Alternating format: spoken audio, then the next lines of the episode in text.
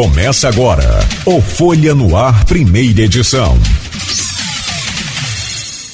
Segunda-feira, 13 de dezembro de 2021. Começa agora pela Folha FM, mais um Folha no Ar, primeira edição. Abrindo esse programa de hoje, eu trago o bom dia do professor superintendente do SESCOP Rio de Janeiro, né, é o Serviço Nacional de Aprendizagem do Cooperativismo. E nós vamos falar justamente sobre isso, cooperativismo, no programa de hoje. Professor, bom dia, seja bem-vindo, muito obrigado. Desculpa meio que interromper aí as suas, é, as suas férias, seu, seu passeio, meio que com trabalho também aí em Portugal, né? E de antemão agradeço muito aí pela presença aqui no, no programa. Muito obrigado, seja bem-vindo. Ah, bom dia, eu que agradeço o convite. Não estou de férias nada, estou só aproveitando a realidade do home office para fazer mais de uma coisa, né? Uh, hoje, hoje é possível e aí a gente até vai falar um pouquinho do, do como o mundo mudou em dois anos. Uh, então isso acho que tem, tem muita coisa a contribuir, coisas para a gente pensar. Né? Aproveito para dar um bom dia aí ao nosso amigo Frederico, que é vice-prefeito e presidente da Coagro ao doutor Leonardo de Campos, ao Neilton lá do Cicobi Fluminense, a Bianca, a Gisele, né, o pessoal lá da Norte Saúde da, da Unodonto, o pessoal da Unicred, é muita gente aí, eu vou dizer que você pode não saber, mas Campos é uma das cidades mais cooperativistas do Rio. Não, é impressionante você é, é, relatar isso e trazer esses dados aí pra gente, porque a gente fica aqui focado muito no, é, não vou dizer fracasso, mas no, no, fechamento da Cooper Leite, que foi a maior cooperativa aqui da, da, da região, talvez uma das maiores do interior do país, no beneficiamento de leite. E a gente esquece de olhar para o lado e ver que, bom, por exemplo, você citou aí, desses aí, boa parte, a Unimed, a, é, a própria Norte Saúde, Cooperativa Norte Saúde, lá da, da Bianca Vivacqua, é cliente nosso aqui. É, tem mais também aqui com a gente. É, a, a, o próprio Cicred também é outra cooperativa. O Neilton também, excelente figura, extraordinário. Agora, o, o que às vezes falta para a gente aqui um pouco é na área do, que é talvez a que mais seria beneficiada e nós vamos chegar até lá, que é a agricultura, que precisa muito, muito mais de, de, de cooperativismo através desse sistema. Professor, você já falou de campos, como é que está aí? Tem uma, uma impressão de que hoje é muito bem é, é, adere muito bem essa questão do cooperativismo. Como é que está o cooperativismo nessa pandemia? Como é que foi essa pandemia com o cooperativismo? Como, o que que isso atingiu? Se é que teve algum efeito positivo, negativo? Como é que foi essa parte? E está sendo ainda, né? Bom, eu acho que a primeira coisa mais relevante é preciso dizer o que é cooperativismo, né? Uh, o Brasil ele tem dois sistemas econômicos, pouca gente sabe, né, constitucionalmente postos. O, o, capitalismo, o capital social, enfim, uh, nosso modelo de, de, de geração de, de, produção e renda por meio do capital. E tem o cooperativismo, ambos estão lá na ordem econômica da Constituição, um não se diz nem o nome, mas está lá em tudo, né, em tudo que baseia o nosso sistema jurídico, e o outro deve ser apoiado estimulado pela lei pelo Estado brasileiro, que é o cooperativismo. Qual, da porta para fora, quando você olha a Coagro, quando você olha a Unimed, ela é igual a qualquer cooperativa para o cliente, né, para quem compra, mas da porta para dentro tem uma diferença muito, muito relevante. Uh, enquanto e aí não vai nenhuma crítica, tá? Não, não, não, não levem, né, acabem com essa polarização direita, esquerda, socialismo, comunismo Brasil não precisa nem para a direita nem para a esquerda, menos ainda ficar parado no centro, precisa ir para frente. Né? E a gente só vai com o empreendedorismo. Uh, então, o cooperativismo ele é só um outro modelo de fazer as coisas. Enquanto o modelo tradicional ele busca, por, por, por estruturação, remunerar o capital, ou seja, você investe o capital e ele traz para dentro do capital mais recursos, mais resultados. O cooperativismo ele faz um movimento ao contrário, ele usa o capital para levar para as pessoas mais resultados. Né? A base do cooperativismo é a justiça distributiva e a democracia econômica. Justiça distributiva é distribuir de acordo com o mérito de cada um. Eu, e eu costumo dizer que é uma meritocracia não violenta. Né? Em que sentido? Você, não, você tem as mesmas oportunidades e as mesmas possibilidades em uma cooperativa, diferente de outros modelos que você às vezes tem até as mesmas oportunidades. Mas é, eu, por exemplo, que vim de uma família humilde, ah, ah, para estudar, eu tive que eu era, eu era camelô lá no centro do Rio de Janeiro, vendia água dos, dos 11 até os 14 anos, depois entrei no cooperativismo, enfim. Então, não adianta dizer que eu tenho as mesmas possibilidades que, por exemplo, um amigo que sempre estudou nas melhores escolas, que não tinha que trabalhar o dia inteiro e estudar à noite já a partir da, da, da adolescência, enfim, não é a mesma coisa. Mas quando você chega numa cooperativa, você recebe as mesmas possibilidades as mesmas oportunidades. Tá? E ali, então, você tem uma, uma meritocracia. Você só ganha pelo que você produz, você só ganha na medida em que você uh, gera recursos para a cooperativa e você é um empreendedor coletivo. E uh, gera democracia econômica. Né? É fazer com que você tenha acesso a coisas que sozinho talvez você não tivesse. Vou dar um exemplo e, e, e principalmente o pessoal do agro aí precisa olhar para a nossa coagro é a única produtora de açúcar do estado do Rio de Janeiro, não tem outra. Produz 5% de todo o etanol consumido no estado na, na, na safra. 5% é muita coisa. Né? Não é 5% de Campos, né? Do estado do Rio. É, é, e diferente de outras usinas que você tem aí, onde você tem um dono que leva o dinheiro, às vezes nem mora aqui no, no, na, na, cidade de Campos, leva para fora, né? às vezes para fora do Brasil. Uh, a Coagro distribui isso para mais de 10 mil pequenos produtores gente que às vezes entrega a cana de carroça, e que se não fosse a cooperativa, e aí entra a democracia econômica, ia entregar a cana pelo preço da cana e ali acabou. Mas quando ele entrega na Coagro, ele acessou, passou a ser dentro de uma pequena cota, um, um, um usineiro. Né? Um carinha que entregou de carroça, ele é dono de uma usina, e aí aquela cana dele deixa só de ser cana, passa a ser açúcar e etanol, e o valor agregado para ele é muito maior. Você então devolve para ele o dinheiro que antes ia para um usineiro que às vezes morava em outro estado ou em outro país né, e não gastava na cidade. Não, esses 10 mil vão gastar na cidade, vão comprar no comércio local, fazer com que esse comércio vire, cresça, enfim. O cooperativismo, então, ele tem essa diferença. Né? Uh, isso, isso é um ponto importante. A gente até tem usado muito empreendedorismo cooperativo, que é empreender com outros. Né? Você pode empreender sozinho, e se você tiver uma habilidade, você vai te dar bem, né?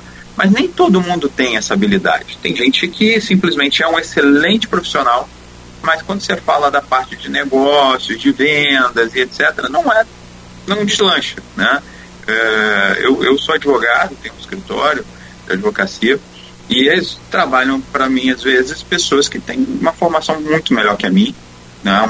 são bem mais inteligentes que eu, uh, só que não sabem empreender, não sabem vender, não sabem, não sabem a outra parte do, do business e acabam tendo que trabalhar para alguém. Então, ser inteligente, etc., não é tudo. Mas você pode se juntar com outras pessoas que sabem. Então, o cooperativismo, ele te dá também essa possibilidade. Ah, mas eu não entendo nada de negócio, eu sei até fazer aqui meu doce, e, e mas eu não sei, entendo nada de negócio, não vou saber vender. Junta com outras pessoas que sabem, e junta as competências e criem, aí sim, um empreendimento coletivo capaz de mudar a sua vida. É...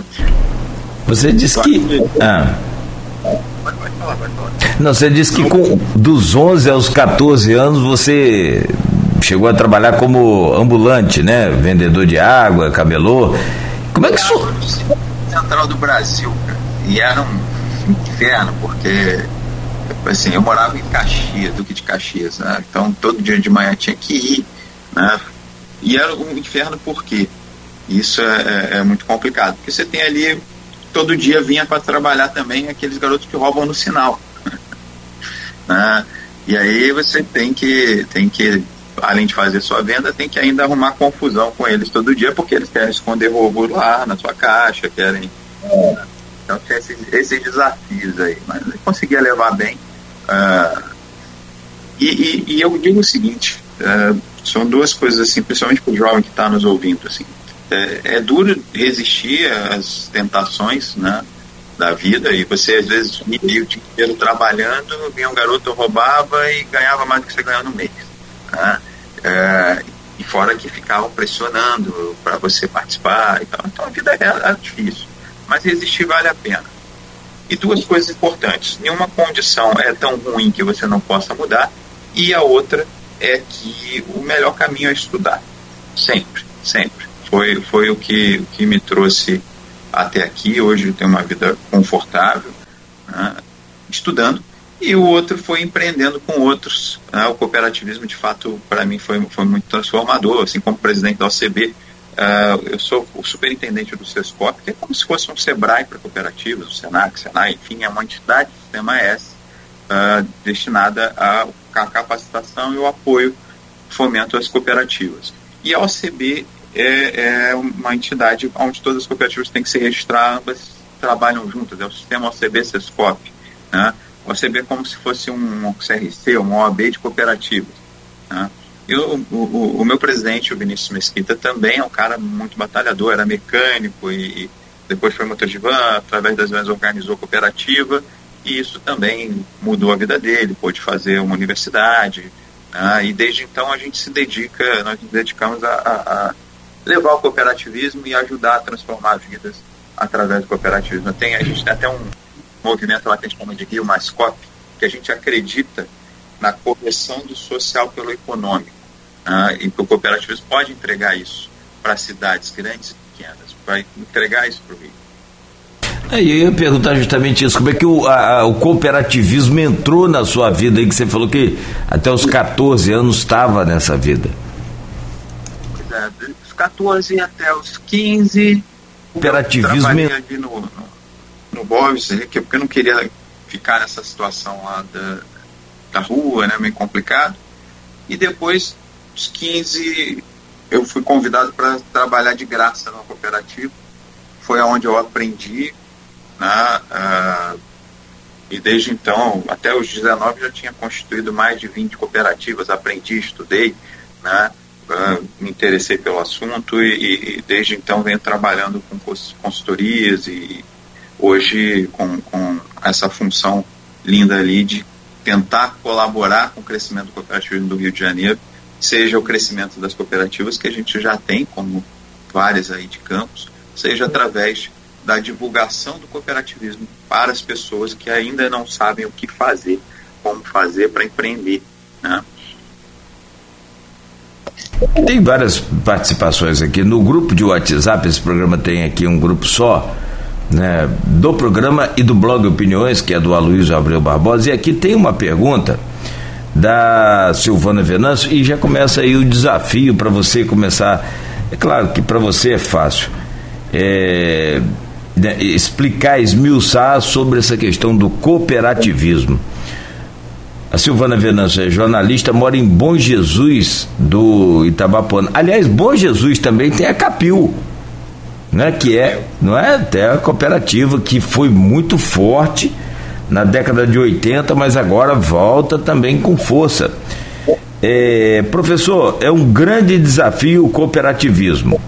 Quando vemos uma sociedade tão individualista pensando em seu próprio interesse, como expandir o cooperativismo em nosso meio? Eu vou dizer que você pode ser individualista. Você pode ser individualista numa cooperativa você alinhe os seus interesses com os interesses da sociedade. Né? É, você, você pode ser individualista, mas você não pode ser bobo. Né? E achar que sozinho, principalmente quem não tem muito capital, né, vai conseguir promover uma transformação de vida. E, ah, eu vou ser um mega empresário. Isso é um um milhão. Isso é um sonho que essa, essa meritocracia de que, ah, não, vamos trabalhar muito que a gente vai conseguir. É um milhão. Não adianta achar que vai. Quantos bilionários a gente tem no Brasil? Né? Uh, ah, eu tenho um milhão. Cara, um milhão não é nada. Um milhão você não compra um apartamento na, na, na Vira Soto, na Atlântica, né? Tem, tem gente que tem... Uh, esses dias eu conheci um, uma pessoa muito interessante, sim, gente boa, mas um bilionário ele mora num condomínio que as casas variam entre 15, 13, 15 milhões. Aí ele comprou a casa do lado simplesmente porque ele não gosta de vizinho fazendo bagunça. Né? Então, quando você, olha e fala, ah, não, meu vizinho é rico, tem 2 milhões, 3 milhões. Cara, não é. Sinceramente, não é. Né? É, tem uma boa vida. Né? Agora, é, é importante que você tenha em mente isso. Quando todo mundo ganha, quando toda a comunidade ganha, quando toda a sociedade ganha, você consegue viver, mesmo com pouco, viver melhor. Né? Eu estou aqui em Portugal, por exemplo, esse mês, resolvendo algumas coisas burocráticas aí de nacionalidade, da, da, da minha família, enfim. É, aproveitando que dá para trabalhar no online. Né? E o que eu sinto aqui é muito isso. Né? Você, tem, você não tem muitos bilionários etc., mas todo mundo vive bem. Porque você tem uma distribuição de renda um pouco mais adequada. E eu acredito que o cooperativismo, você pode ser egoísta, mas você não pode ser bobo. Você pode se juntar com outros e fazer bons negócios para si e para os outros e, e, gerar um ganha-ganha. Quando você, o cooperativo ele é um meio para fazer essa distribuição de renda né, de maneira uh, vamos dizer assim, mais livre, sem intervenção. Não, não é alguém, o Estado tira de você e dá para o outro. Né? Não tem nenhum assistencialismo, é negócio, é negócio junto. Você vai ganhar na proporção daquilo que você produz. Porque esse, esse é um caminho. Né? Um caminho importante, o cooperativismo ele dá isso para você. Eu, eu, a gente conversou rapidamente aqui pela manhã, estava falando, o, o número de cooperativa é, em Campos, por exemplo, pode surpreender muita gente. A gente acompanha aqui, a gente sabe né, de quanto tem, como que é. Agora, a, tivemos um exemplo agora recentemente aqui, conversando com o secretário de Agricultura de Campos e também com o secretário de Agricultura de São Francisco, entrevistas distintas, né, em dias separados. Conversamos e eu percebi as duas, nas duas entrevistas, uma uma demanda grande, tanto aqui em Campos quanto em São Francisco. Nós temos aqui o Superbom, é uma rede de supermercados, é a maior aqui da região. E o Superbom ele tem um trabalho muito voltado para a comunidade local, geração de, de emprego, de renda, essa coisa, e tenta evidentemente que aproveitar o máximo do que é também produzido aqui na região. E numa dessas reuniões, os diretores do, do Superbom né, é, se reuniram com esses secretários e falaram: olha, tudo que for produzido por vocês, o Superbom compra. É, hortifruti, verduras, tudo que vocês é, é, produzirem a gente compra. E aí entrou uma dificuldade muito grande e você logo então você que é especialista você vai, vai entender o que eu estou falando falta de formalidade do homem do campo. O homem do campo não tem formalidade e também não adere a, uma, a um sistema de cooperativismo. O que, que acontece? Que tipo de, de, de fenômeno, que tipo de é, é, é, é barreira, o que, que impede aqui a região, por exemplo, diferentemente do Espírito Santo, de outras regiões, que aderem muito mais fácil ao cooperativismo. Você acha que é uma questão de cultura, de conhecimento? Falta algum tipo de trabalho aqui com o nosso homem do campo? Verdade. É, as pessoas precisam, precisam conhecer o Rio de Janeiro, não o problema do Rio de Janeiro como um todo, a gente tem trabalhado muito para mudar isso, né? A gente, essa gestão lá do sistema OCB, Sescop, está há três anos e meio, mais ou menos, a gente tem trabalhado muito para estar aonde o povo possa conhecer mais sobre o modelo. Né? Como o seu programa, por exemplo, e novamente agradeço a oportunidade. Uh, também é preciso que isso passe a ser uma política de Estado, uma política pública, em definitivo, que não depende de um prefeito, de um governador, mas passe a ser um compromisso da própria estrutura do, do, do governo em inserir o cooperativismo como um modelo de organização. Isso, isso é da própria Constituição. A Constituição diz que a lei deve apoiar e estimular o cooperativismo. A lei. Né? Isso não acontece aqui no Estado. O Espírito Santo, por exemplo, hoje quase 7% do PIB é gerado por cooperativas. Um Estado aqui do lado, um Estado com características muito próximas do Rio de Janeiro, né? mas que não tem metade da nossa economia. A gente é a terceira maior economia do Brasil e a cidade de Campos é uma das que mais contribui para esse, esse, uh, esse, valor, para esse volume todo e a gente está aquém de outros estados. O produtor rural ele precisa entender que mais, pelo menos eu vou dizer, se, pegar as 100 maiores empresas agro do Brasil, 80 vão ser cooperativas. É o açúcar União que você consome aí, é a Copeçúcar, a Aurora, que agora vai chamar inclusive Aurora Foto para que todos saibam, né, eles já tinham isso, vão mudar de nome agora só para isso. Ah lá, é... Vai mudar, qual vai ser o nome? A Aurora Foto que todos saibam, né? E, e, e aí você para e pensa, uh, acha que numa Aurora só tem pequeno produtor?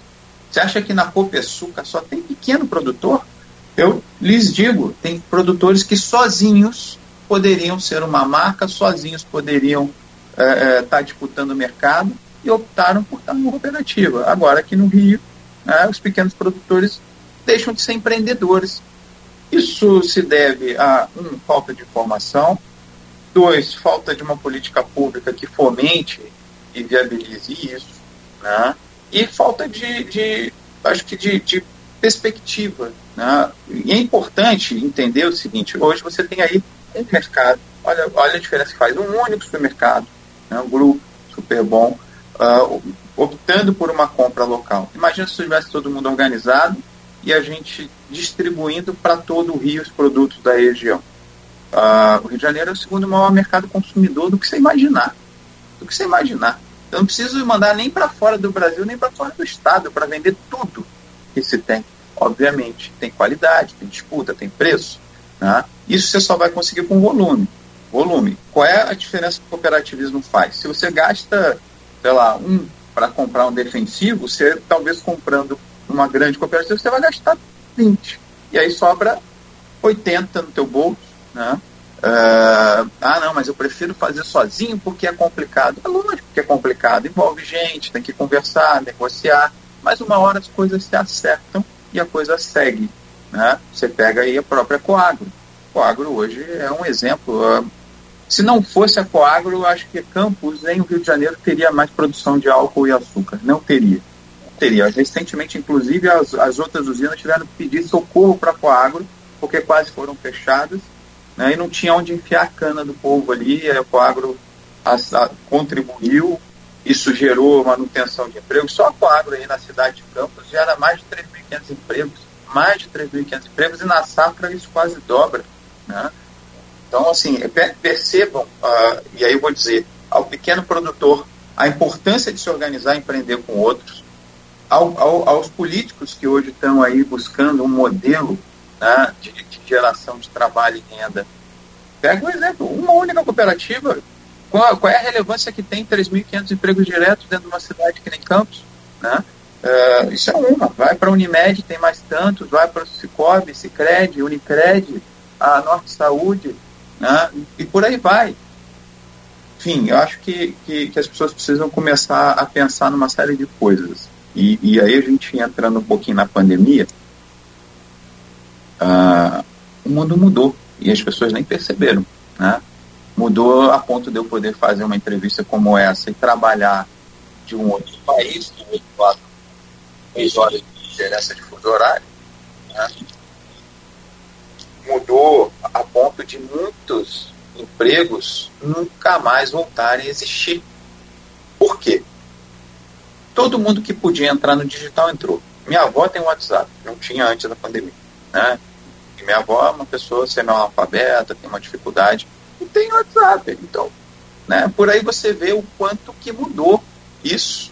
Uh, aí você pega outras atividades que passaram por dificuldade em razão da pandemia e, que mudaram para uso de inteligência artificial, robotização, né, para migração tecnológica são vagas que nunca mais vão voltar. Eu, eu tiro pela. Eu tinha uma, uma, uma, empregada em casa, minha filha nasceu, eu cuidava da minha filha.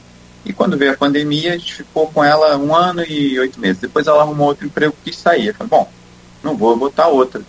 A gente comprou um robô que varre a casa, comprou uma lava-louças, uma máquina que lava, seca, uma outra que praticamente passa tudo. Né? É, sabe o que vai acontecer? não vai ter mais essa vaga. Né? Isso é uma residência. Imagina numa empresa. Isso aconteceu no, no call center, que era um grande empregador, isso aconteceu no petróleo, né? aconteceu em todo lugar. Bom, e aonde que a gente chega nisso? As pessoas que hoje estão desempregadas, esperando que vai ter um aquecimento, que vai ter de novo todas as vagas que tinham, não tenham essa visão. Os governos que investirem em geração de emprego, emprego, CLT, carteira assinada, vão jogar dinheiro fora. O caminho é investir em empreendedorismo. Existe o empreendedorismo individual, que é um excelente caminho, sim, tem que ser apoiado, estimulado. Tá? E existe o coletivo, que é melhor ainda, porque você, você, vamos dizer assim, você equilibra competências, junta competências para fazer essa transformação e o cooperativismo é o modelo para isso. Então, fica aí uh, a recomendação aos produtores, comecem a olhar um pouquinho de, de, de carinho para esse modelo, é só olhar o que, tem sucesso. Pega a lista das 100, começa a ticar lá. Pô, por que, que esses caras de frango se juntaram e não tem uma só? Tem várias. Né? Estão, estão, estão todos bem, felizes da vida. E, e, você vai no interior do Brasil, você tem cidades que vivem a, a, a, por conta das cooperativas. Né? Por que esse pessoal do álcool aqui, pô, esse cara aqui é um produtor gigantesco, por que, que ele está ele, ele tá numa cooperativa em vez de trabalhar sozinho? Ele tem dinheiro, ganha milhões. Né? Por quê? Por que será? É, que é mau negócio? Duvido. Duvido. Né? Pelo contrário. Então, eu acho que é hora da gente rever os nossos conceitos, passar a pensar em empreender, e aí o cooperativismo ele está presente em todas as áreas da tua vida, em tudo que você imaginar, seja do campo, a tecnologia, você tem cooperativa, você tem COP. É, tem aqui até um comentário do Rômulo Pontes: cooperativismo não é o futuro, já é o presente. É, no Sul, por exemplo, no Espírito Santo também é referência, como você agora acabou de citar aí a questão dos frangos, né? Lá no sul do, do país, né? E também aqui no Espírito Santo, que se tornou um grande é, criador e produtor aí de, de aves. Eu tenho uma, uma conexão aqui que eu quero fazer para o próximo bloco, já são 7h37, professor. Quero te pedir licença para a gente fazer um rápido intervalo. Mas eu vou deixar uma conexão para o próximo bloco. E aí, é claro que vai entrar a sua é, expertise, vai entrar o seu conhecimento. Que também nem tudo, em todos os lugares, assim também como no cooperativismo, nem tudo são flores. Aqui em Campos, no início dos anos 2000, teve uma, uma onda muito bacana de cooperativismo entre o, os mini mercados, os mercados de bairros, que se juntaram e formaram várias redes de supermercados. Justamente conforme o exemplo que o senhor citou aí agora há pouco, o que custa um, por exemplo, comprando individualmente, pode custar meio comprando em grupo, né, em cooperativismo. E aí eu quero, quero tentar entender é, com o seu raciocínio, o que, que é que pode ter acontecido, porque esses é, mini mercados e é, mercados eles não prosperaram nesse cooperativismo. Houve é, é, é, claro que aí cada caso é um caso, você tem que entender, tem que estudar, mas amplamente falando, eu deixo já essa pergunta aí é, para tentar entender o que, que houve que a coisa não funcionou da maneira que se esperava e não continua conforme começou. Próximo bloco, você me responde, por favor. São 7 horas e 38 minutos em Campos. Você ouviu Folha no Ar, primeira edição. Hoje conversando com o professor Abdul Nasser, superintendente do CESCOP Rio de Janeiro e professor também da Fundação Getúlio Vargas, conversando sobre cooperativismo. O programa de hoje fala sobre cooperativismo. E você conhece bem o cooperativismo? Já tentou aderir ao cooperativismo? Tem interesse? Então fique ligado aqui nesse programa de hoje, porque eu estou recebendo aqui com muito prazer um dos maiores especialistas do cooperativismo no país, que é o Abdul Nasser, superintendente do CESCOP. CESCOP é um, conforme o professor falou, é um S, um serviço S, né? Só que não é, é, é, é do governo, é um serviço nacional de aprendizagem do cooperativismo do Rio de Janeiro professor da FGV, Abdul Nasser, fala com a gente. Professor, eu, eu deixava um, um, como dizia aquele menino do, do, do futebol, é, eu deixava uma problemática aqui no, no bloco anterior para o senhor me apresentar uma solucionática. Ah, meu pai, agora esqueço o meio de campo da seleção do Botafogo. Pois eu lembro. Bom, mas a, a, a solução, a, o problema é o seguinte. No início dos anos 2000, para quem não pegou no bloco anterior, eu vou refazer rapidamente aqui o raciocínio. Vários mini mercados de bairros se uniram e formaram aquela rede. Isso é cooperativismo. E aí a coisa não andou. Claro que o senhor não conhece por dentro o que, que aconteceu, o que, que né, documentalmente o que, que se procedeu. Mas dá para fazer uma avaliação do tipo assim, os pontos fracos dessa questão do cooperativismo. O que, que pode dar errado que deveria ser evitado, por exemplo, professor? esse, esse movimento das redes de supermercados, elas não, eles tinham cooperação, mas não eram cooperativas ou tinham cooperativismo, eram consórcios ou eram empresas que cediam marcas. Né? Uh, o, que, o que provavelmente aconteceu é que você tinha alguns. E aí é um dos pontos que o cooperativismo corrige. Né? Você tinha alguns maiores que acabavam prejudicando os menores ali dentro de uma disputa, porque quem tinha mais vota mais, quem tem mais decide mais, problema dos, dos pequenos, enfim. Aonde que o cooperativismo se diferencia nisso, que talvez tivesse feito por meio de cooperativas tivesse dado mais certo? Não importa o quanto tempo você tem numa cooperativa, não importa o quanto de dinheiro ou produção você tem numa cooperativa, você só vai ter um voto igual a todo mundo. Ou você faz igual, convence faz o melhor para todo mundo, obviamente, né, uh, respeitando ali o mérito de cada um, mas na hora de decidir, ou decide o bem comum, ou não vai ter como fazer. Né?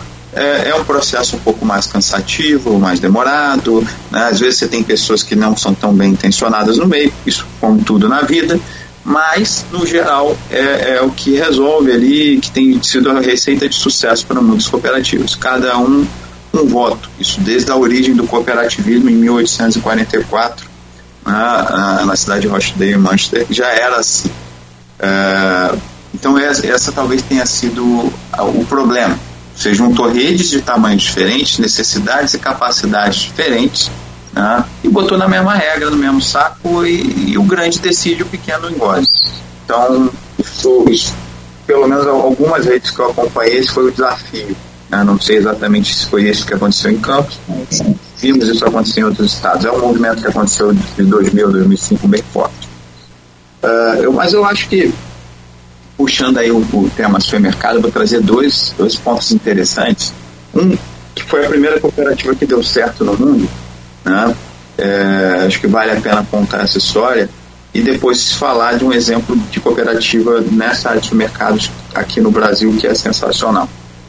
Bom, a primeira, já, já por volta da, da, da, Revolução Industrial, a gente tinha o, o, que o pessoal muito sonha aí, né, que é um Estado liberal, Estado mínimo, que não tem regra, né, e nessa de não ter regra, você não tinha direito do trabalho, não tinha direito algum, na verdade, né, não, ainda não existiam sindicatos e etc. E o que, que você tinha? Pessoas trabalhando 20 horas por dia, às vezes até mais, né, vivendo em condições subhumanas, tendo de comprar dentro dos armazéns das próprias indústrias, isso mundo afora. E na época a Inglaterra ela tinha um, uma produção for, forte de flanelas, a indústria estava prosperando muito. Né? E aí começaram dois movimentos. As pessoas começaram a falar: bom, a gente está passando muita necessidade, muita dificuldade, enquanto os industriais estão ganhando dinheiro como nunca ganharam, né? pagando um salário que é nem, não dá nem para se sustentar e a gente ainda tem que comprar com eles. É, o pessoal então montou dois movimentos dissidentes. O primeiro era o sindical, que a galera queria brigar, quebra-quebra, fazer greve, mas existia um grupo que falava, cara, não, que, não é essa não é a nossa praia, não, a gente não quer isso, a gente acredita que dá para criar uma alternativa a, a esse processo, já que a gente não pode ganhar mais, vamos gastar menos, vamos, vamos nos unir para reduzir o nosso custo de vida. Então, no final das contas, né, que é uma regra de, de educação financeira muito importante, não importa quanto você ganha, importa quanto você gasta. Então, eles resolveram, então, criar uma cooperativa, na verdade, criar uma entidade, né, ainda não tinha esse nome, depois que criaram que surgiu, e que tinha alguns princípios. uh, fundamentais. Mas basicamente, o que, que eles criaram? Um supermercado, um mercadinho, para eles atender nas necessidades mais básicas. E eles eram muito pobres, então eles ficaram juntando dinheiro um ano, um ano para conseguir criar isso. E foram 28 é, operários da indústria têxtil, o pessoal chama de 28 tecelões, mas eram sapateiros, alfaiates, é, tecelões de fato, enfim, eram pessoas da indústria têxtil se juntaram para criar essa lojinha e foram num lugar na, em Manchester chamado Beco do Sapo, lugar bem pobre é, na época, e alugaram uma lojinha que de início eles só tiveram dinheiro para comprar vela, que na época não tinha luz elétrica, então eram um gênero de primeira necessidade, manteiga e farinha. Ambos também à base da alimentação, para fazer o pão, enfim, e outras coisas mais à base de, de farinha. Uh, e o pessoal começou a chamá-los de os malucos de Rochdale, os 28 malucos de Rochdale, isso aí não vai dar certo, isso aí já, já, já nasceu para dar errado, vocês são loucos. E de fato eles, eles foram muito corajosos, porque no começo, com 28 pessoas, a vela, a manteiga e a farinha era mais cara do que no mercado, porque não tinha volume. Né? Mas eles foram convencendo da ideia, mostrando para as pessoas que ia dar certo. Quem não era sócio da cooperativa era filho de sócio, era dependente de sócio. Então, 100% da cidade dependia direto ou indiretamente da cooperativa. E, passado 20 anos, a, a cidade quebrou a administração da cidade e a cooperativa é que emprestou dinheiro. Né? Aquele dia que oito malucos lá que começaram o movimento. E eles foram importantes porque eles sistematizaram o modelo, eles criaram sete princípios que até hoje, né, com alguma reforma, são a base do cooperativismo no mundo inteiro, no mundo inteiro, são a base né, do, do, cooperativismo ali para que você seja de fato uma cooperativa. Dentre eles está lá o voto unitário, né, participação econômica dos sócios, educação, formação, informação, interesse pela comunidade, né, é, democracia, como base do, do, do processo, enfim. Essa cooperativa ela existe até hoje na Inglaterra, é uma das maiores cooperativas uh, da, da, do país. E a gente tem um exemplo aqui no Brasil, em São Paulo, chama COP, né, que é uma cooperativa de consumo. É um, na região do ABC, para vocês terem uma ideia, o Carrefour e as grandes redes não conseguiram concorrer com os caras, quebraram. Por quê? Porque ela tem 1 milhão e 800 mil sócios. É igual qualquer um desses mega supermercados que você vê por aí. Tem farmácias, padarias, postos de combustível, tudo, tudo, tudo, tudo, tudo. Só que com uma diferença. O dono é o consumidor, é o cliente. Então, o lucro que ficaria para o investidor, o dono do Carrefour, que mandaria para a França, né, na verdade fica ali na região do ABC, distribuído para os próprios sócios ali ao final do, do, do ano né? Uh, e aí tem gente, eu conheço gente que lá na Copa recebe por ano ali quase 10 mil reais só fazendo compra. Você faz compra no mercado, normal, já é um preço melhor, uma qualidade melhor, mas como você é o dono, se fosse um mercado comum, o dono do Carrefour estaria mandando seus 10 mil reais de riqueza que você gerou né, para a França mas volta para você e você pode comprar mais coisas ou pode fazer outra coisa que você quiser. Então, uh, essa é, é, a diferença aí que isso gera uma cidade, uh, que nem ali a região do ABC, na verdade, várias cidades nesse caso. Uh, a gente precisa, precisa entender assim, que o cooperativismo ele, ele traz essa diferenciação, essa gestão democrática e principalmente você ocupa duas pontas no negócio. Você é o sócio, é o dono e é o cliente do serviço dela. Basicamente são três tipos de cooperativa. Uma em que você é sócio cliente, quando você se reúne com outros para consumir algo.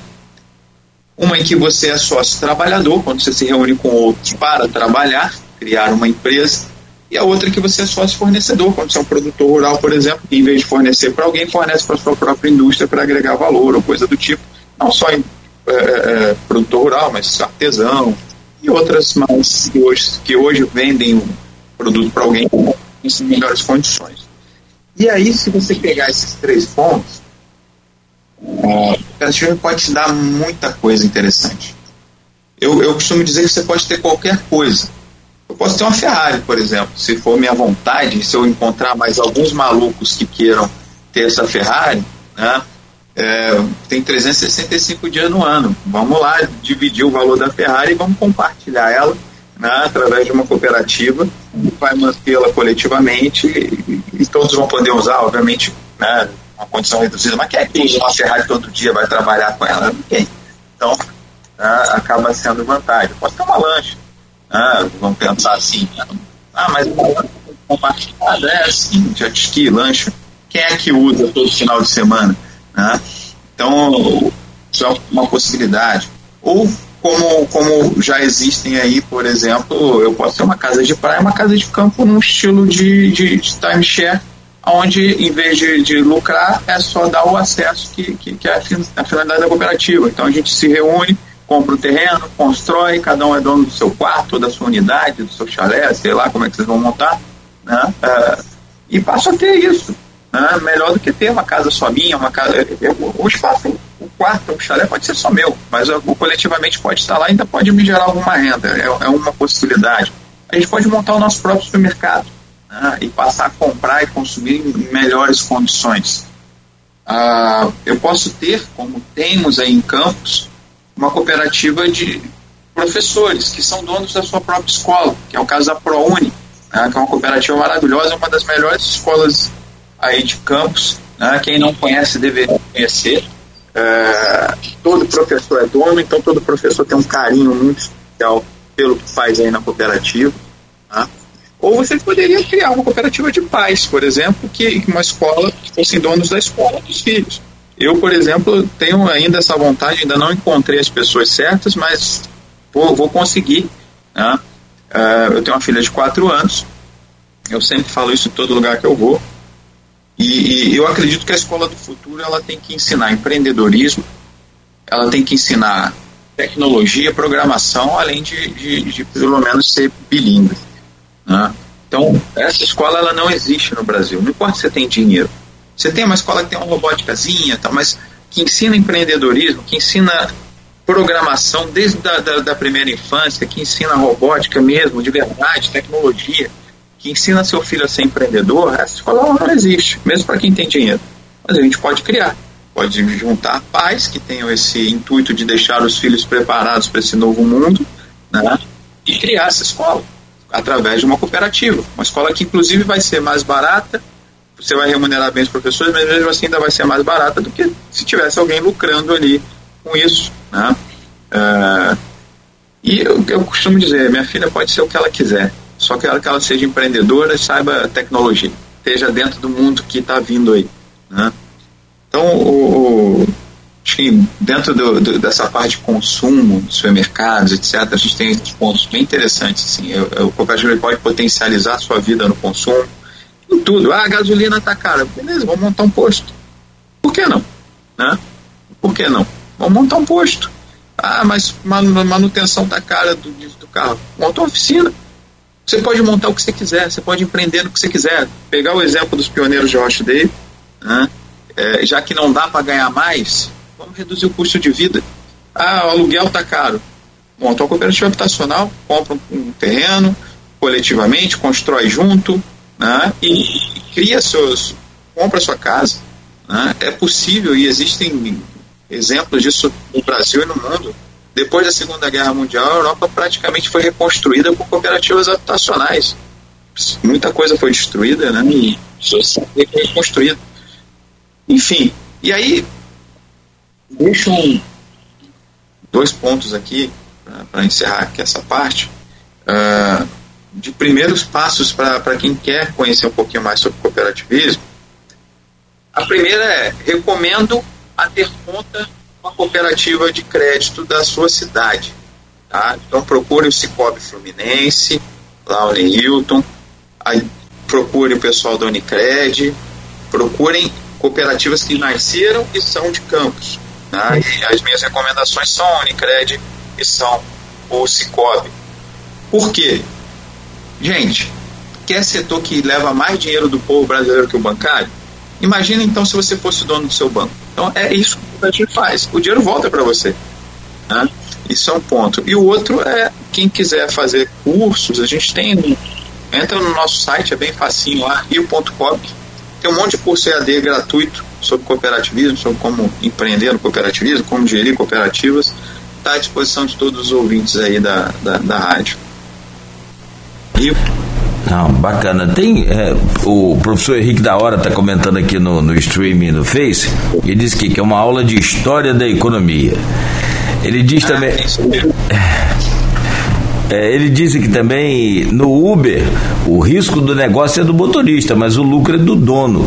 Já viu uma iniciativa de cooperativa de plataforma onde o risco e o lucro andam juntos.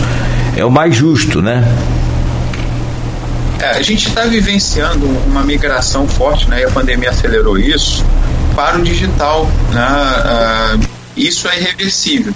Eu tenho certeza que a maioria dos ouvintes já comprou no iFood durante esse período ou compra com regularidade. Né? Tem problema nenhum. Até então, qual é o problema? Ou o grande problema? Né? Uh, muita gente fala, ah, mas eu estou trabalhando no iFood, graças a Deus, maravilha. Ou eu estou trabalhando no Uber, graças a Deus, maravilha. Bom, por enquanto, por enquanto. Uh, vou chegar lá e vou explicar e vocês vão ficar, assim, alguns vão ficar um pouco surpresos com isso. Uh, o fato é o seguinte, todas essas plataformas digitais, elas não têm nada, elas são vazias por si. A única coisa que elas têm é a conexão entre cliente e o negócio né? mas elas mesmas ainda não produzem nada além da tecnologia que permite isso. E elas dominam isso de uma maneira muito forte, tendentes a um monopólio mundial. Né? É, e aí eu trago um exemplo para que vocês percebam qual é a relevância disso. Todo mundo aqui usa programas Microsoft. Muito raro quem não usa. Mas existem alternativas gratuitas, livres, né, muito boas, tão boas quanto, mas a gente não usa. Por quê? Porque a Microsoft capturou o nosso hábito. Isso é muito difícil de mudar. Isso está acontecendo com Uber, isso está acontecendo com iFood e outras plataformas mais. Né? Existe no mundo um movimento chamado cooperativismo de plataforma, ou seja, para cada plataforma dessa tem surgido uma alternativa que pertence ou ao consumidor aquele que compra na plataforma ou ao trabalhador. Né? No caso, pessoal da entrega, por exemplo, ou, ou os motoristas. Isso está acontecendo no mundo todo. No Brasil, está começando. Acredito que nos próximos dois anos vamos ter um boom disso. É preciso ter alternativas a coisas relevantes. Hoje, um iFood, por exemplo, em alguns pequenos negócios, leva 40% da receita. Gente, 40% num, num negócio que tem margem baixa é a morte. Né? E de vez em quando a gente faz umas promoções aí malucas, dia da pizza, que você tem que quase que dar sua pizza de graça. Não, se você se inscreveu lá no, no modelo de negócio dele, você tem que entregar pizza e ponto. O problema é seu se você vai ter prejuízo nesse dia. Isso é muito cruel para os pequenos. Tá? E aí, assim, não vai uma reclamação do ponto de vista do negócio. Eu sou cliente, né? para gente que consome é maravilhoso. Agora, é um consumo consciente? No longo prazo, isso é bom para a nossa sociedade? Esse é um ponto que a gente precisa pensar. E mais do que isso, pode até ser bom, mas é bom que a gente não tenha uma alternativa mais democrática? Esse é um outro ponto que a gente precisa pensar. É possível que a gente crie aí uma cooperativa de restaurantes para ser dona do seu próprio food, ou de entregadores, ou até de consumidores, ou do conjunto que tem ali no, no, no bojo do negócio um mercado justo. Né? Que é um, um outro caminho. Ah, por que, que a gente faria isso? Bom, simplesmente porque o iFood, não o iFood, mas o Uber Food está testando, por exemplo, carro sem motorista, com impressora de comida, a dona está fazendo isso. Então você pede hoje, você não precisa nem, nem do motorista que entrega, nem do restaurante. Você pede o, o, o a sua pizza, né? Lá no caso da Domino's, acho que já está testando isso. Vai vir imprimindo a, a pizza que você pediu numa impressora de comida num carro sem motorista. Ah, e para onde vai o humano? E esse povo todo que está trabalhando aí achando maravilhoso hoje, não está olhando o futuro, né? e que não é um futuro humanizado. Ah, aí a gente fica pensando, ah, problema deles, eu tenho meu trabalho. Gente, quanto mais gente tiver em dificuldade, não importa quanto dinheiro você tem, mais dificuldade de viver você vai ter, porque a insegurança aumenta, as pessoas precisam comer e aí acabam fazendo besteira, é difícil resistir. A pobreza é um, é um problema sempre. Né? E, e, e aí você precisa de um mundo onde a, a, riqueza ela seja mais distribuída, é o que a gente acredita, obviamente com mérito, obviamente com empreendedorismo, sem assistencialismo. E esse é o caminho para o cooperativismo aí. Então, assim, para cada estrela da morte dessa que tem surgido, né, tem nascido uma cooperativazinha Jedi para ser uma alternativa. Né, é, e assim, para encerrar, você me, vai me, me interrompendo aí, senão eu saio falando. Não, não, fica à vontade. É. aqui esse ponto, eu vou dar um exemplo de como ter uma alternativa faz a diferença para todo mundo, não só para aqueles que usam. O sistema de crédito ele tinha um, tem um fundo garantidor. Então, se um banco quebrar, até acho que 2016, eu vou chutar aqui as datas, mas enfim, você tinha uma cobertura de 60 mil reais por CPF. Então, se o Bradescão quebrar, que o Brasil quebrou mas enfim, não, tomara que nunca aconteça, mas se quebrar, era 60 mil por CPF.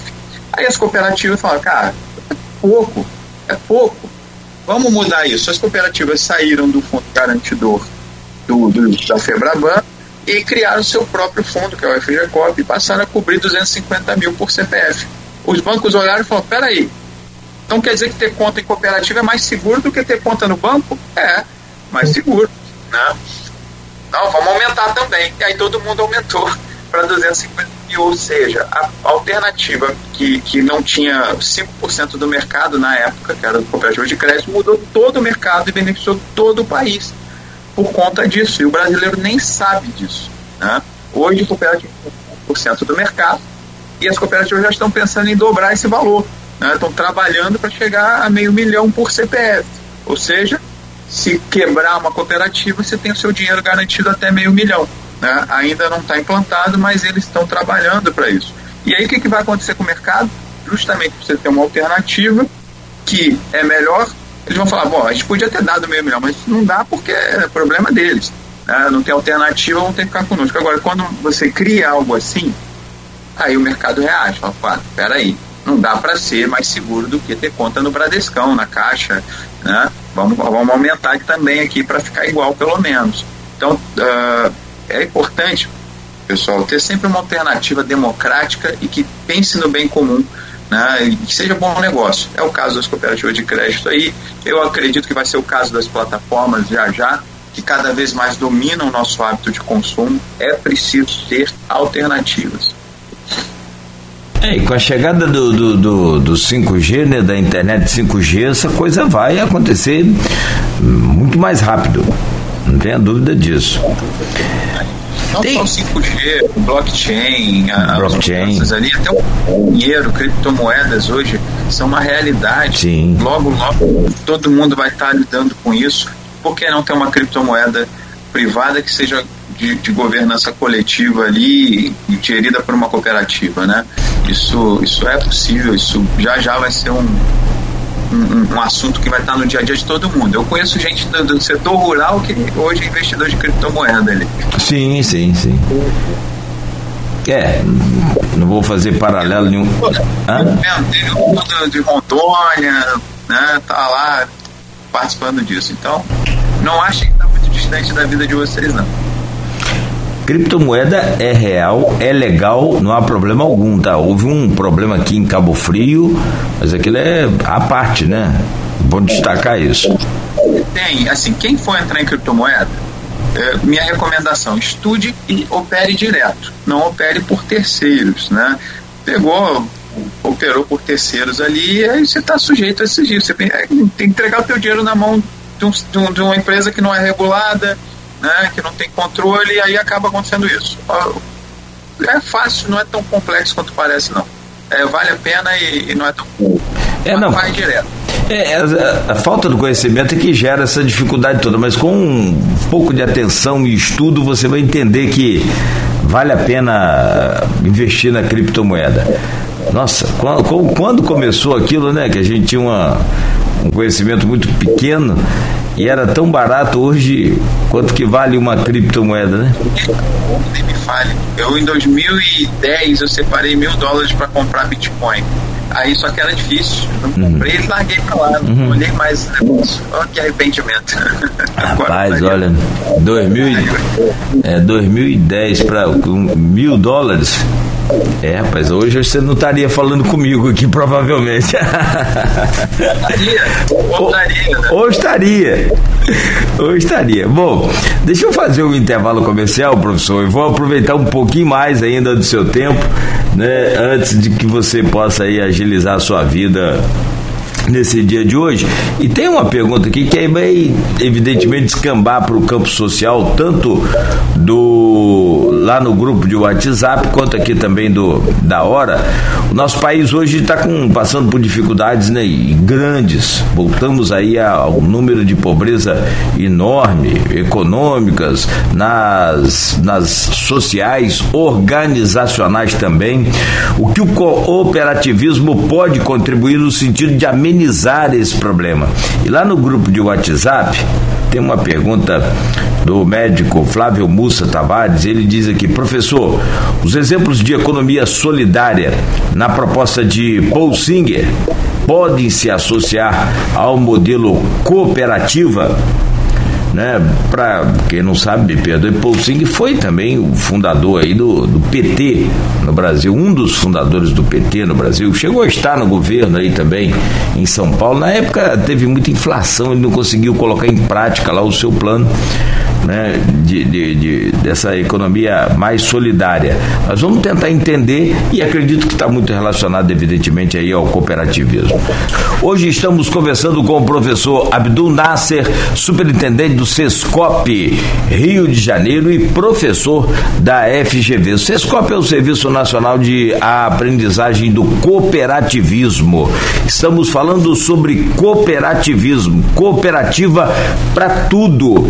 Professor, inclusive, já deu exemplos aqui de cooperativa para uso de jet ski, de lancha. Agora, internamente, ele falava aqui sobre é, também de aeronaves, de helicóptero, de, de, de, avião, enfim. É uma série de.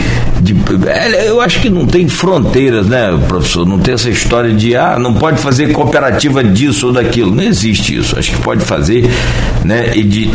Ah, pois não, professor. Não, tem cooperativa você imaginar do que você não imaginar. Não imagino. Mas a gente fala. Ah, a gente tem um, um moralismo aí no, no, no, mundo, né? Acho que é só no, no Brasil, não. Por exemplo, na França, ah, eu sei que isso pode ser, ser um pouco polêmico, mas eu acho que é uma coisa que a gente tem que falar.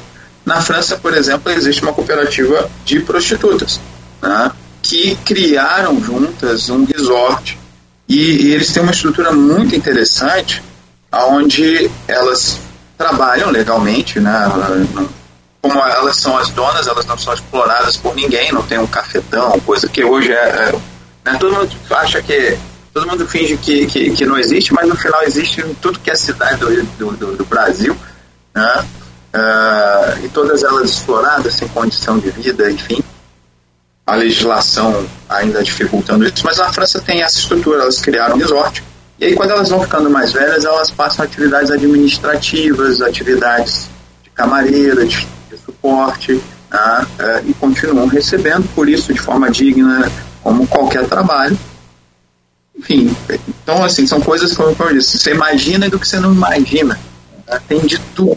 E pode mudar a realidade social de muita gente. Imagina isso no Brasil, por exemplo né? Hoje você tem essas pessoas sendo exploradas, sendo humilhadas, maltratadas, escravizadas, sem nenhuma perspectiva de saúde, orientação de saúde, plano de saúde, né? sem, sem futuro, porque isso tem, tem prazo de validade, e aí acabam né, tendo vidas geralmente uh, trágicas, tristes, enfim. Não, não precisava ser assim. Né? A gente poderia ter outras alternativas como esse modelo. Ah, há cooperativas, como você falou, de gente humilde, gente pobre, ah, os proprietários de aeronaves por tempo compartilhado, que cada um tinha seu jatinho, seu helicóptero, e fala, ah, não quero mais me apunhar com isso, vou juntar com outra gente humilde aqui que nem eu, cada um tinha o seu, vamos compartilhar os nossos jatinhos, os nossos pilotos, enfim. É para rico, é para pobre, é para tudo, tudo que você imaginou. É, voltando à lei, é, essa questão de da lei brasileira e algumas delas que a gente fala que pegou, que não pegou, essa coisa toda, é a mesma coisa do jogo do bicho. É proibido o jogo do bicho. Você quer jogar quantos reais hoje em qualquer lugar aqui? Né? Então, qualquer um sabe, no Brasil inteiro. Então por que, que não legaliza essa coisa e não fiscaliza? Não, não seria mais fácil, não seria melhor? Ah, porque tem a subvenção, porque tem aí a, o, o tráfico por trás do jogo do bicho. É só fiscalizar. Na verdade, se tivesse legalizado, estaria melhor. É, eu, eu, fui conselheiro do CAF, né, e a gente é um órgão do Ministério da Fazenda, agora do Ministério da Economia, nunca processos tributários. É, e aí eu achava muito engraçado que no, no, do lado do prédio do CAF tinha uma barraquinha do jogo do bicho. É uma espécie de arrecadação fiscal, né? Um, um conselho, né? Bom, professor, a pergunta do nosso querido Flávio Mussa Tavares, médico aqui do grupo de WhatsApp, ele diz: Professor, Mussa. Mussa. O nome do meu avô era Mussa. Mussa. Ah, aqui em Campos a colônia libanesa, sírio-libanesa, é gigante, né? O senhor é libanês, é sírio, né? O, o seu. Ou pelo menos a descendência, né? Dizer que eu sou carioca. Não, porque nome parece cearense. Abdo, é, é, o, o, o, último nome é, o último nome é Nascimento? Não, não. Não. É, nasce, nasce. Meu, meu último nome é Feitosa, eu sou brasileiro. É Abdul Nasser. Bom, o, o, professor, a pergunta então do seu é, descendente também aí é o Flávio Mussa Tavares.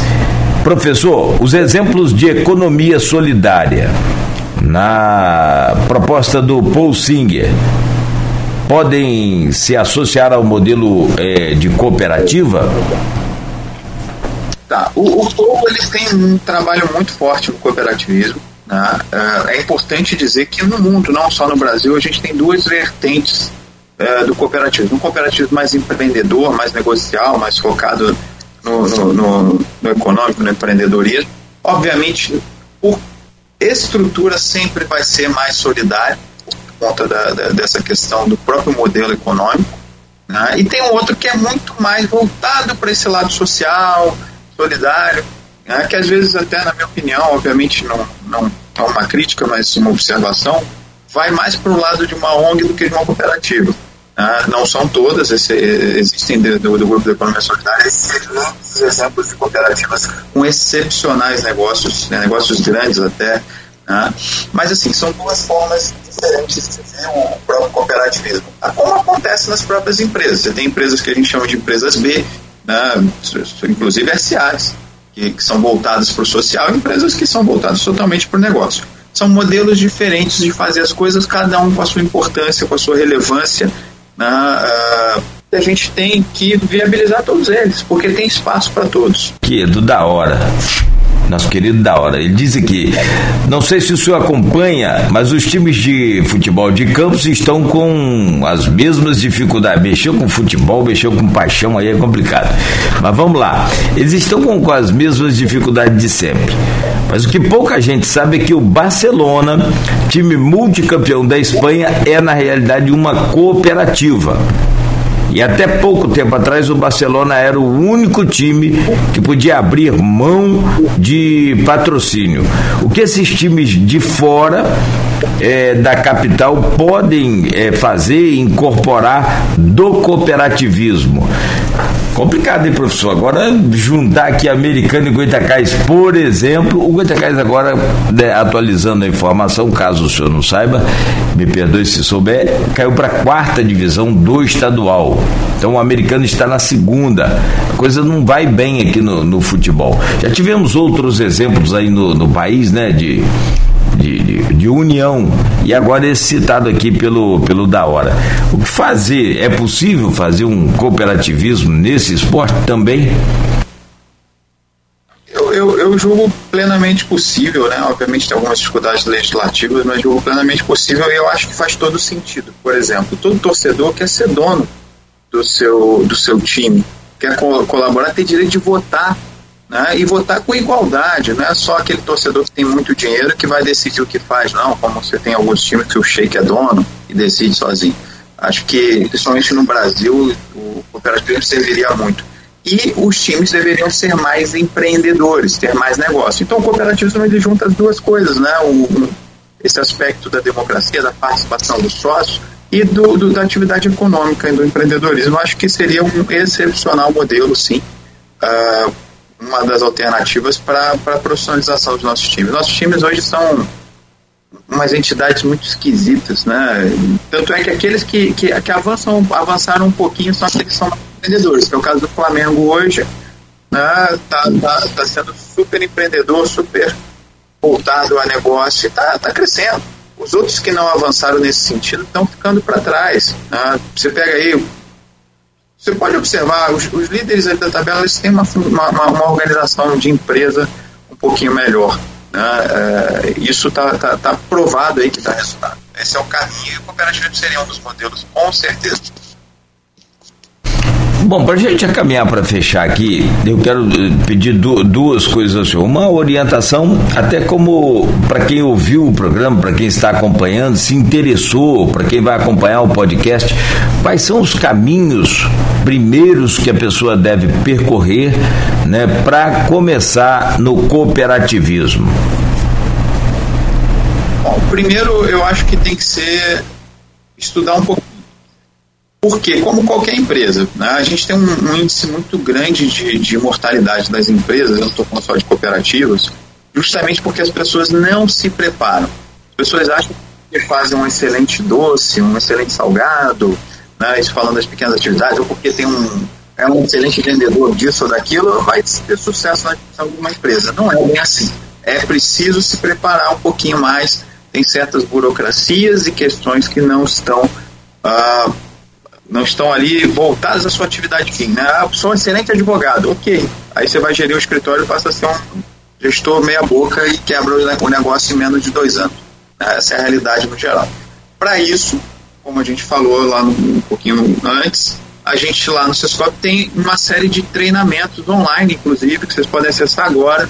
Entra lá em rio.cop, procura nossos cursos, são gratuitos na, na, na maioria ah, aliás, todos os cursos CESCOP são gratuitos. É que alguns são abertos à comunidade em geral, outros são só para as cooperativas. Tá?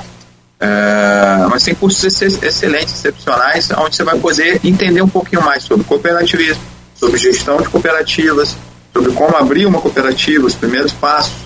Tá? Esse é um ponto. O outro ponto é: ninguém te convida ah, vamos abrir uma limitada, vamos abrir uma SA. Não, as pessoas falam, vamos abrir uma padaria, vamos abrir um mercado, vamos abrir.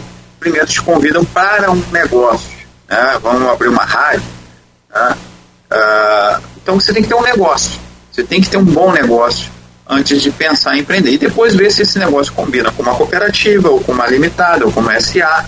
É o negócio que diz para gente o que ele quer ser, não é a gente que escolhe. Né? Pelas características dele e daqueles parceiros que estão conosco é que a gente vai descobrir se é uma cooperativa que a gente tem em mãos, se é uma limitada, uma SA, uma associação, uma ONG. Né? É, isso, isso é muito importante. Tenha um bom negócio, a partir daí estude sobre o melhor modelo para é, é, fazê-lo acontecer. Esteja preparado para isso. Mais do que a sua atividade profissional, também a sua preparação enquanto empreendedor, seja coletivo, seja individual, e aí é um conselho que eu dou, né, não só para quem quer abrir uma cooperativa, mas para quem quer empreender em qualquer área. Uh, recomendo fortemente que as pessoas abram um pouco mais a cabeça né, para não procurar só emprego, CLT, está na hora de empreender, o Brasil precisa disso e o mercado ele está clamando por isso, principalmente depois da pandemia.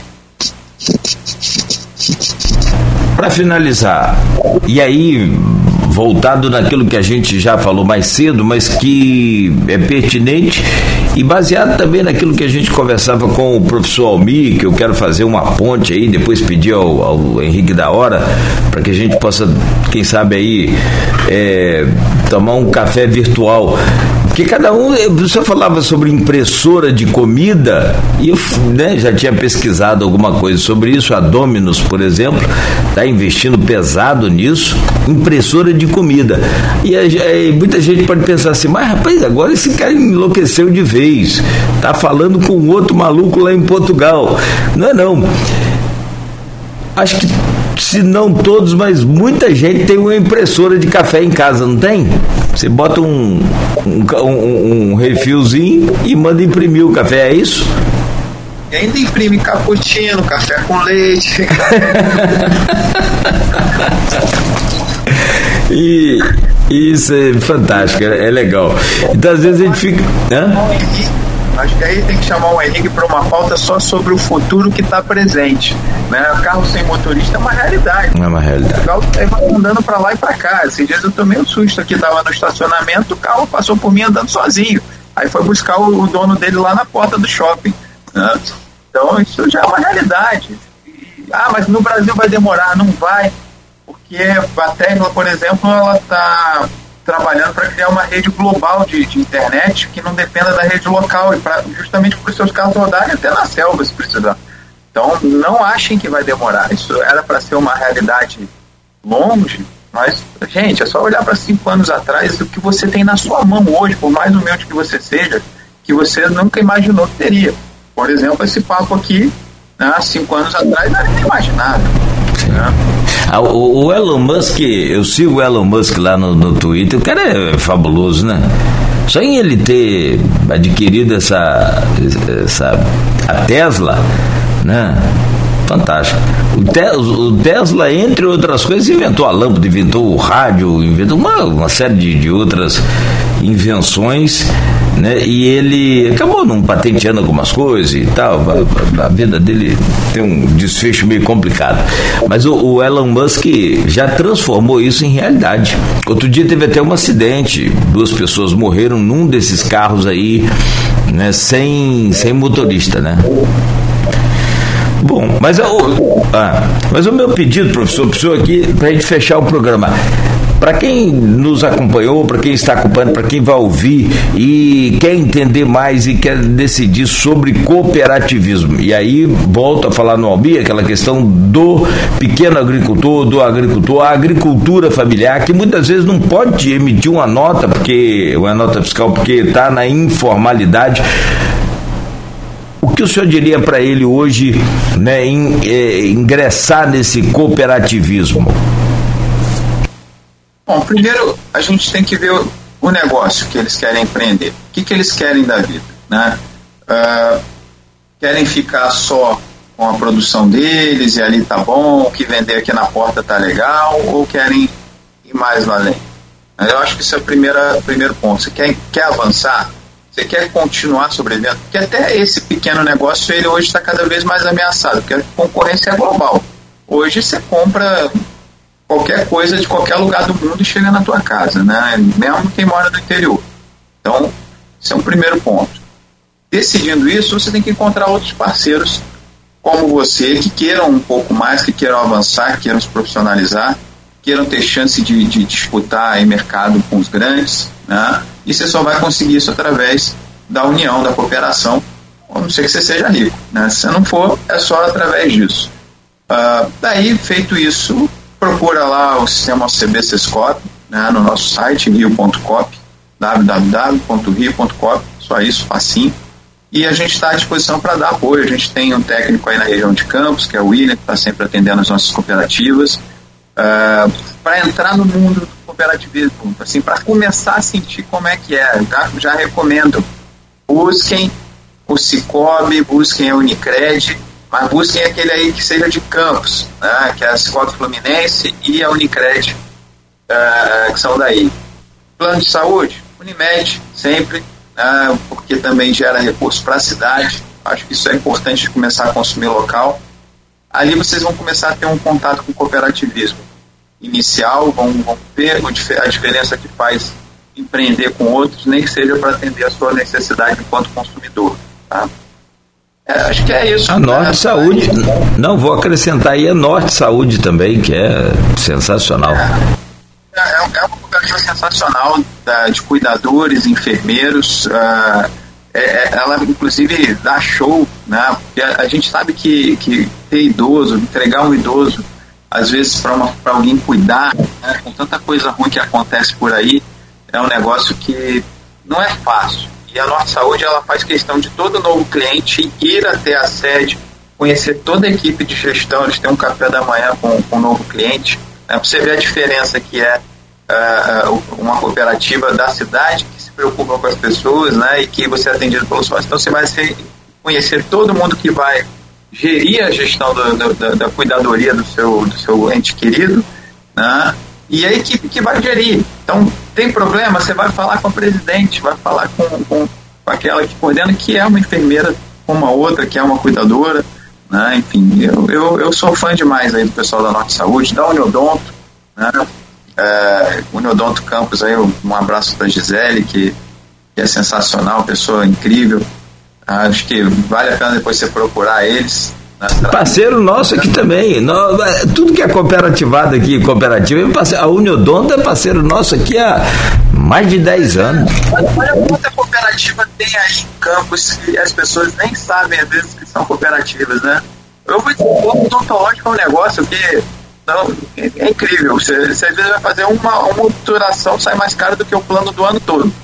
né? Então, eu, eu recomendo demais aí ter, consumir de cooperativa, porque você deixa dinheiro na cidade, né? e ter, ter crédito de cooperativa. Eu acho que dá para ter uma vida toda de cooperativismo. Assim, dá para encerrar um exemplo que a gente está tentando. Vou, eu vou deixar um recado para os vereadores aí da cidade, né, se quiserem trabalhar isso. A, a legislação né, municipal que define o que, que, você pode ter de, de serviços funerários. Né, apesar do, do, do assunto chato, é, acho que é relevante. Uh, a gente está tentando mudar a legislação aqui no Rio, de algumas cidades, para viabilizar a criação de cooperativas que operem serviços funerários, cemitérios, etc. Porque esse setor, por exemplo, é um setor muito cruel. Se você é rico, vai ser explorado até o final. Se você é pobre, vai ser humilhado o quanto de um jeito que você nunca pôde imaginar na sua vida. Essa é a realidade dos serviços funerários. E agora, se você é dono disso, né, você vai ter um, um um momento digno de passagem aí dos seus familiares, né? Enfim, então é, a gente até brinca aqui que a gente quer que o cooperativo nos acompanhe desde o nascimento, né? Minha filha nasceu dentro de um hospital da Unimed até depois de morto, né? Cooperada até depois de morto ali no, no cemitério. Eu quero que ela estude numa escola cooperativa, é, que ela já tem conta numa cooperativa do Cicobi, né? Então, basicamente tudo da minha vida é cooperativo, né? Falta só essa parte aí, quem sabe não nasce em campos. Pode ser, esquecemos de citar aqui ainda, e foi fundamental, é ainda importante lá com o nosso querido Valdemar, a Cobra Norte também é outra cooperativa de transporte sensacional. Cobra Norte, a Cooperlog, que é uma cooperativa de caminhoneiros aí, que opera basicamente todo o sistema de logística interna dentro do, do porto aí do Açul, né? E eu, a gente está cada vez mais profissionalizando, tem, tem, tem muito futuro aí o cooperativismo em Campos. Ao prefeito, deixa um recado, invista mais no modelo. Você tem um vice-prefeito que entende tudo disso. Está na hora de, fazer a economia crescer com o empreendedorismo coletivo. É, muito bom. E se a vocação de Campos é a agricultura, então que seja uma agricultura cooperativada, né? Tem muito mais. eu vou discordar de você, porque o Henrique está aí, ele vai poder me confirmar. Campos é um importante polo de tecnologia no Rio de Janeiro, né? e eu acredito que a, a vocação não é mais só agricultura, não. O cooperativismo de plataforma tem um espaço imenso aí na, na cidade, Sim. aproveitando as universidades e os polos de tecnologia. A gente realiza aqui o patrocínio Hack in Rio, o maior hackathon da América Latina, e as equipes de campus têm sido sensacionais ali, sempre ficando nas finais. É um, um orgulho aí para a cidade, os jovens estão cada vez mais empreendedores é só colocar o cooperativismo no caminho aí desse povo também. É. Não, e eu digo, a vocação agrícola é muito forte, sim, e não precisa e nem deve ser a única, não. É isso mesmo. É acho que vale a pena a cidade saber disso. Ah, tem muita gente no negócio tech aí, é impressionante. E o negócio tecnológico é para o mundo todo, né? Você produz para o mundo. Né? Então, é, eu, eu fico orgulhoso de saber que uma cidade que nem Campos, no, no meu Rio de Janeiro, é um polo de tecnologia, é um polo de geração de empreendimentos tecnológicos, né, e, e, tudo coordenado lá pelo Henrique. Henrique é um dos principais a, coordenadores desse ecossistema. Eu agradeço muito a oportunidade que ele que nos conectou, né? Sim, sim. É um cara profissional e, e, e é um cooperativista aí cada vez mais. Ah, o Henrique é, dispensa comentários. Sensacional, um parceirão aqui da gente e da cidade, da gente é muito importante, mas da cidade é o que é mais importante, é parceiro, amigo da cidade, como poucos são. Professor, um grande abraço, um bom dia para o senhor, muito obrigado aí pelo carinho, pela paciência e espero que né, em breve possamos estar aqui juntos, quem sabe aí numa vinda dessa a campus eu faço questão de conhecê-lo pessoalmente. grande abraço, muito obrigado. Um abraço a todos, obrigado pela oportunidade. Bom, conversamos aqui ao vivo com Abdul Nasser, superintendente do Sescop Rio e professor da FGV, falando sobre cooperativismo. E muita gente com certeza não sabia que tinha tanta cooperativa em Campos e que é sucesso e exemplo aí para vários outros municípios e estados também. Desejar um bom dia a você aí, né? Bem iluminado, né? com muita paz e amanhã né, estaremos de volta às sete da manhã.